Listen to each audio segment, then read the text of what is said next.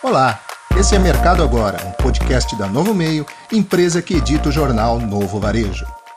As oficinas mecânicas estão funcionando na maioria dos estados brasileiros, com exceção de Santa Catarina, onde há ainda restrições. O grande problema que os reparadores vêm enfrentando é a queda no movimento, que gira em torno de 80%, segundo informa Antônio Fiola, presidente do Sindirepa Nacional e do Sindirepa São Paulo. Isso ocorre pelo simples fato de que quase não há carros em circulação.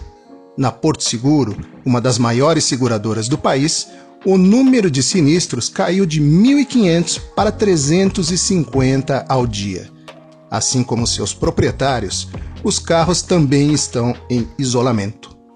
Mas aqueles que foram às oficinas naturalmente vão precisar das peças de reposição. Por este motivo, no último dia 23 de março, as entidades que representam o mercado de manutenção de veículos enviaram ofício ao governo do estado solicitando a abertura também de lojas e distribuidores de autopeças em razão da complementariedade das atividades.